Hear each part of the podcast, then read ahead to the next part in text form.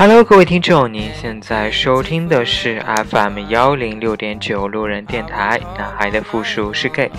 很感谢各位听众在深夜聆听路人电台。如果你喜欢路人电台，请把它推荐给你的好基友们。如果你想跟路人有进一步的互动，可以关注路人的微信公众号。那联系方式呢，都在节目简介当中。路人期待与你们的相遇。那这期节目呢，路人想跟大家聊一聊单身这个话题。想要聊一聊，说其实单身都是有理由的。其实我相信大部分的同志基本上都是单身啊，谈恋爱的这种真的比较少。当你问他说：“哎，那你择偶有什么标准或者有什么要求？”他可能会随随便便就回你几句，让你看起来不是那么苛刻的条件，你就会想说，既然这么。不是不是这种很苛刻的条件，比如说啊，就是呃，能够养活自己呀，能够独立呀，啊，还有什么呃，这个有爱心呀，或者是对对，暖比较暖男的这种。那其实生活当中这样的人多吗？其实真的很多，但是为什么还是找不到？为什么你还是单身？很多情况下是因为。我们去讲这些这个择偶条件的时候，并没有把你真正想说的那一点，或者是你认为很重要的那一点去表达出来。当别人问你择偶要求的时候，你会回的很简单，是证明让别人认为你是一个对爱情不是那么一个高要求的人。但殊不知，其实你真的要求很高，导致你还是单身。所以今天呢，路人就。找几个典型的这种单身都是有原因的例子来跟大家说一说。第一个类型就是深贵型的，深贵型的同志呢，他有一个非常，我觉得就是非常明显的特点，就是他不希望别人知道他是 gay。我见过有两种，就是这样的深贵类型的，其实也是分为两种类型的人哈。我见过的第一种就是。他非常的排斥，就是跟一些看着很明显的同志在一起。在他的生活当中，他是他认为自己需要变成完完全全的一个直男的形象，来存活于世，来跟周围的人来相处。但同时，他也渴望爱情，所以他会去约基友。但是他想约的那种基友是。想跟他一样那种不是很明显的 gay 里 gay 气的这种，没有很外露的娘气的这种，也是类似于比较深贵的这种同志。就我有一个朋友，曾经认识的朋友，他是这样比较深贵类型的。嗯，他到有多变态呢？就是，嗯，他。有一次去面基，面基的对象呢是他，他其实也不知道，只是说就是这种盲面的。那他当见到这个基友的第一眼呢，他觉得这个基友比较比较 gay 气外露，所以当他见到这个基友的第一眼呢，他并没有就是也没有直接拒绝他，就是说他们刚好约好是去看电影。所以他当时见到这个基友，就给他说：“你先上去，坐座位上坐好，等电影开始以后我再上去。”因为他不想说两个人同时出现在这个，就是一起上楼去看电影，因为这样他怕遇到一些熟人或者怎样。看完电影以后呢，也是我的朋友先出电影院。后来他面基的这个对象才出来电影院，他们俩走路都是斜后四十五度的这个位置，就他们俩都不是并排走的。我当时心想，就是说他面基的这个对象是如何受得了他的？所以真的是有这样非常非常直男癌的这种同志，当然他也是同志，他确实喜欢男生。他的择偶条件可能就是说我一定要找一个跟我一样。看着很爷们儿的这种，那再来说这个类型的第二种人，就是，嗯，他可能也是很直男类型的，就他是个 gay，但是他的生活习性以及他所有的社交圈子都是跟一群直人在一起，而且他的兴趣爱好也跟 gay 不一样，比如说喜欢打篮球，比如说，啊，比如说喜欢赛车。或者是踢足球这种跟 gay 比较不相关的一些兴趣爱好，可能在他身上会体现出来，这样很多人会误以为他就是一个直男，所以即使他身边有这种同志，也不会主动的去想要跟他怎么样，因为都会把他当做一个直男，所以像这样的人呢，他就只能靠交友软件来去帮他找到另一半。但是这就会出现一个问题，因为他是一个属于比较直男的这种人，所以他很喜欢跟他的所谓的这种哥们儿朋友在一起。当他真正的恋爱以后呢，他其实有很，基本上很少会有单独的时间能够去陪伴他的男朋友，他大部分的时间还是跟他的哥们儿在一起，但是他又没有办法说，能够把他的男朋友带来。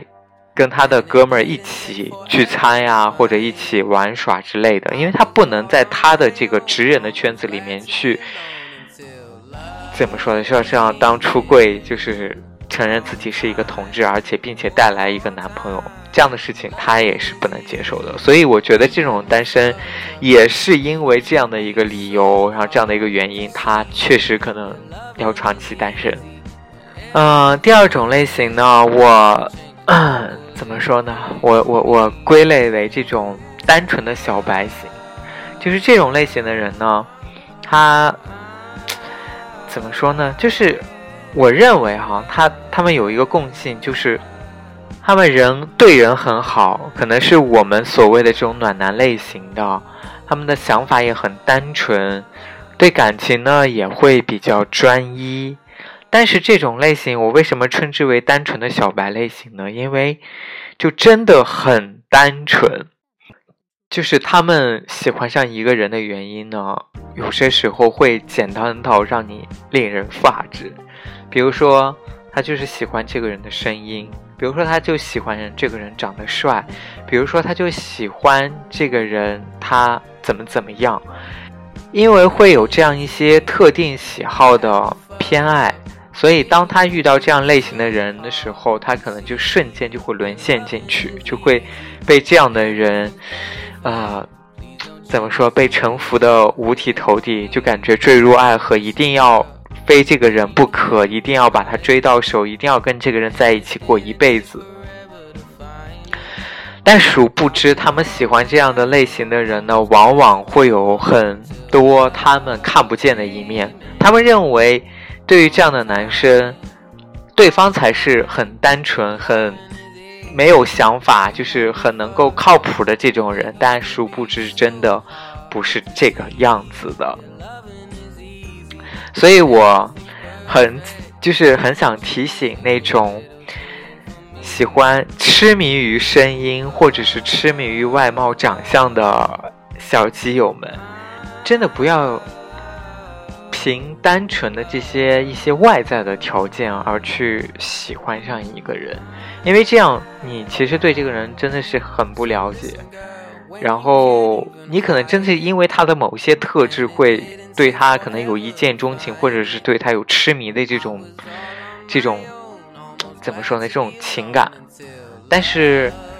这种情感不见得就会让你做出正确的选择。呃，我可以分享一个学长的例子，就是这个学长呢，他很喜欢那种小弱攻，就是长得白白净净，然后要有虎牙，呃，要很很鲜肉的那种，呃，但是呢，他却经常被这样的人所欺骗，他认为这些人在他的眼里就是纯洁无瑕的天使。啊，当我的学长跟他们在一起的时候，跟他的某一任男朋友在一起的时候，他曾经跟我说过：说，假如有一天我在我的这个学术成绩上有了很大的突破，或者是在某一个很知名的这个学术期刊上发表了一篇比较有影响力的这种呃这个文献，那他都觉得有一半的功劳都是这个小鲜肉的，因为他的这个小若宫呢，经常嗯晚上陪他到很晚，就因为他要做科研，然后写一些这个文献，就经常晚上陪他，所以他在说这样的话。殊不知前两天的时候，这个学长呢就给我说，他的这个感情发生了政变了。他没有想到，这个小若宫最终又背叛了他，然后劈腿了。其实这个劈腿可能是找了另外一个呃小鲜肉一夜情了。当时我 我就大概有问一下，就是他劈腿的那个对象也是一个还在校的大学生啊。我听了这个以后呢，我就很讽刺的跟我的学长说。嗯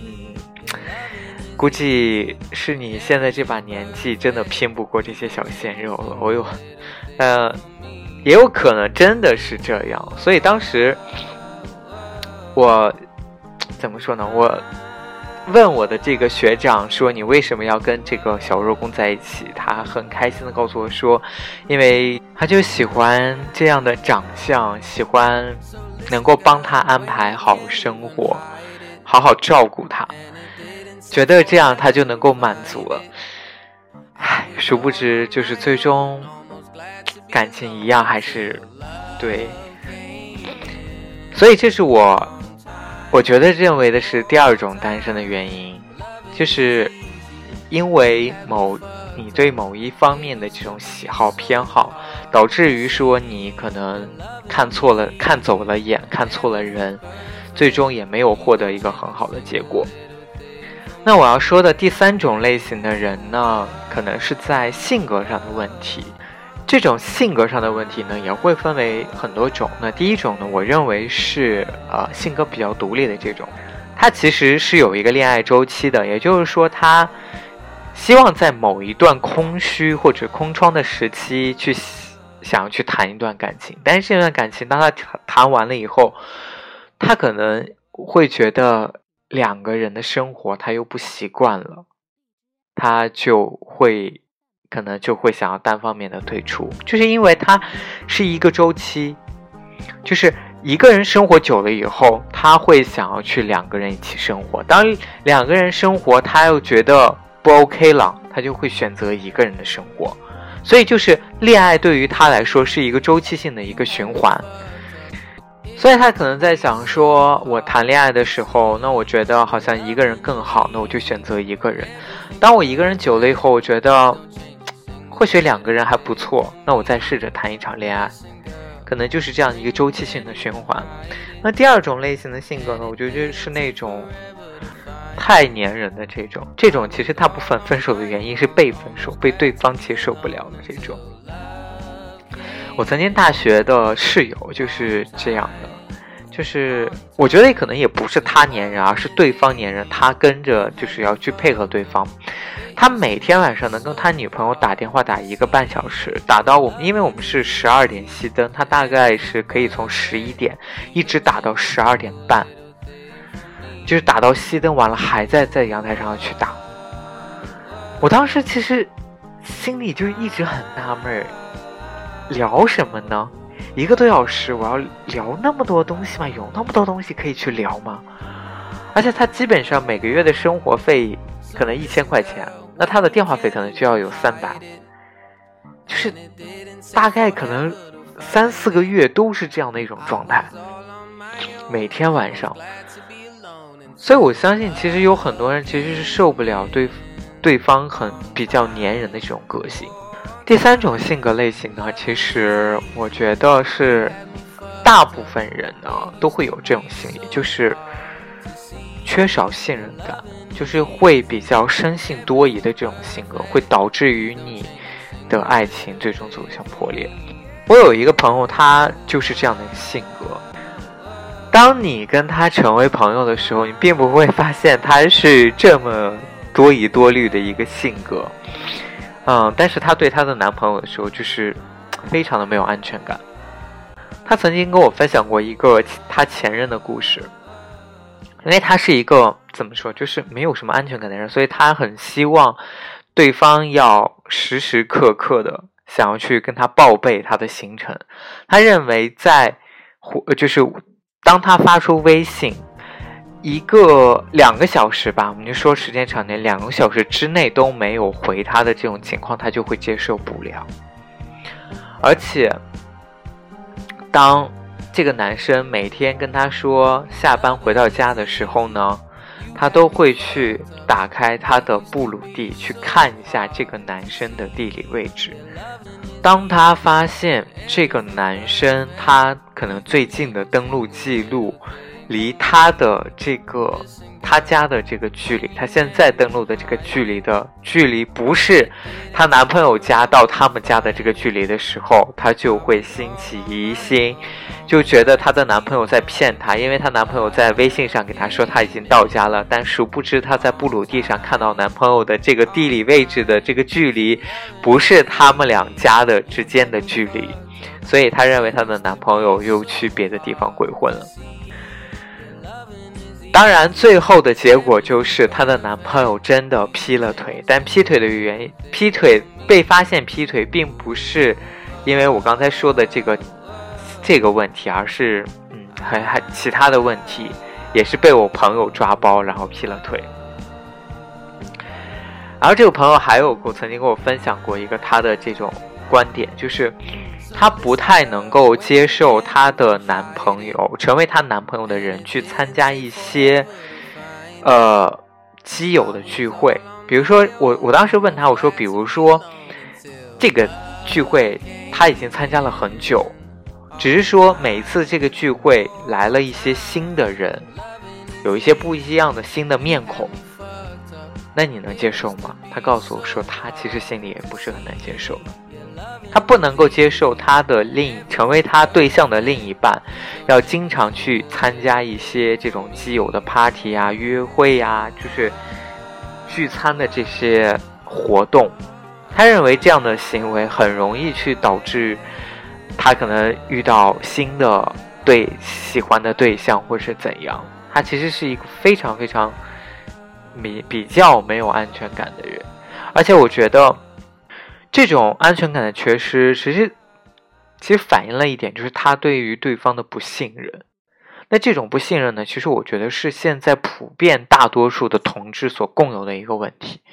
当然，这种不信任的，我觉得不是一种说性格上的缺陷，而是说，当你遇到太久的渣男，然后有。形成的一种所谓的这种应激反应，让你觉得说你不得不去提防一下这个男生可能会发生的一些，就是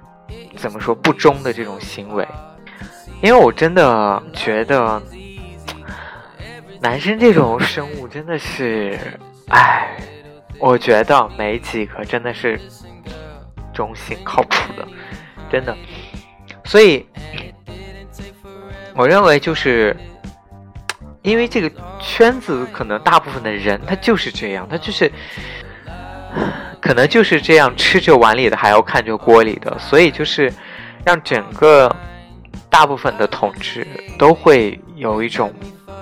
没有安全感或者是不信任感，而且这种不信任感真的就会，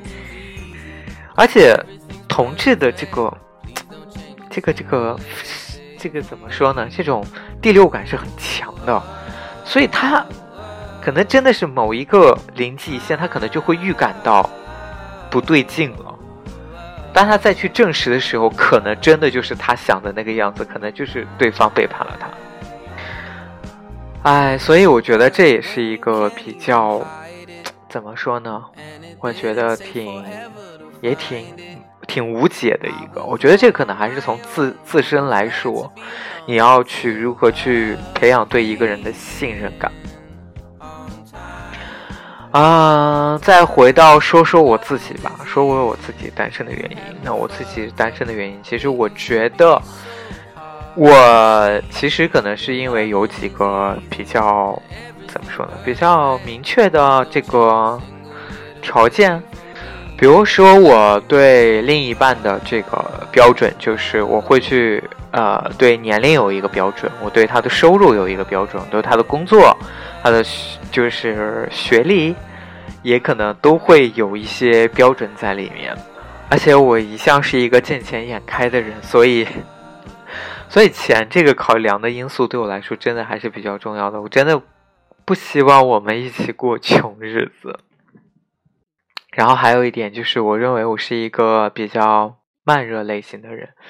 我其实即使遇到真的是一见钟情，或者是真的一眼就有好感的这种男生。那我也不会真的会去怎么样，那可能这种感情消退了，这种感觉啊，对我来说消退的它是有一个周期的，它可能就是三五天，过一个星期以后，我可能就会对这样的男生这种无感了。可能我只是单纯的见到这样的男生就可能会痴迷一下，就比如说他长得确实好看或者怎样，但是我不会沉迷于此，可能就会，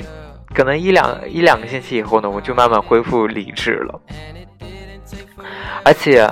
我因为我是一个比较慢热类型的人，所以当我最我觉得我大部分的这个怎么说呢，就是没有感情、没有成功的原因，是因为我慢热，导致于说，当我渐渐对对方起了兴趣的时候，对对方想要去试着去发展一下的这种态度的时候，对方反而开始冷却我了。所以我就觉得好像说，嗯，那个可能就是。确实让对方失望了，或者是让对方感觉到不合适了，那我可能渐渐的我也就会自己就冷却下来。所以我觉得大部分都是这个，可能我可能还是某些方面做的不够好，让对方会觉得我可能可能一开始他会对我有一个很高的期望，然后嗯对我会很热情，但渐渐的可能对我了解了以后呢，就会慢慢的冷却下来，可能也就是这样。但我是，一开始我会把对对方的期望放得很低，但对对对方渐渐的了解越来越深的时候，我觉得，嗯，他好像这方面还不错，这个也可以，就就渐渐，我觉得达到我的期望，或者我真的去考虑跟这样的人生活在一起的时候，可能渐渐对方已经对我失去了信誉，反而我的兴趣可能对他越来越大，所以我觉得我可能大部分的，就是。这样都是有这样的一些这种经历比较多，所以导致我可能现在还是单身的原因所以呢，今天就跟大家一起来聊一聊这个单身的原因是什么。也希望听过这期节目的听众们能够多多给路人留言，说说你们单身的理由是什么，或者是你曾经因为什么样的原因而导致分手的。好了，各位听众，今天这期节目就录到这里。再次感谢各位听众在深夜聆听路人的电台。晚安喽，各位听众。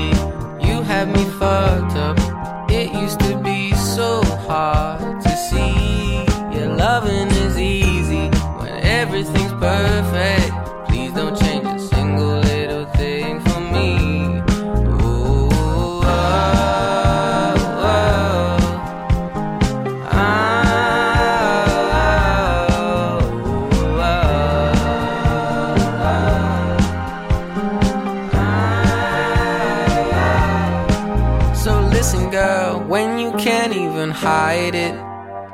And it didn't take forever to find it. I was all on my own, almost glad to be alone until love came in on time. Oh, on time. Loving is easy. You had me fucked up.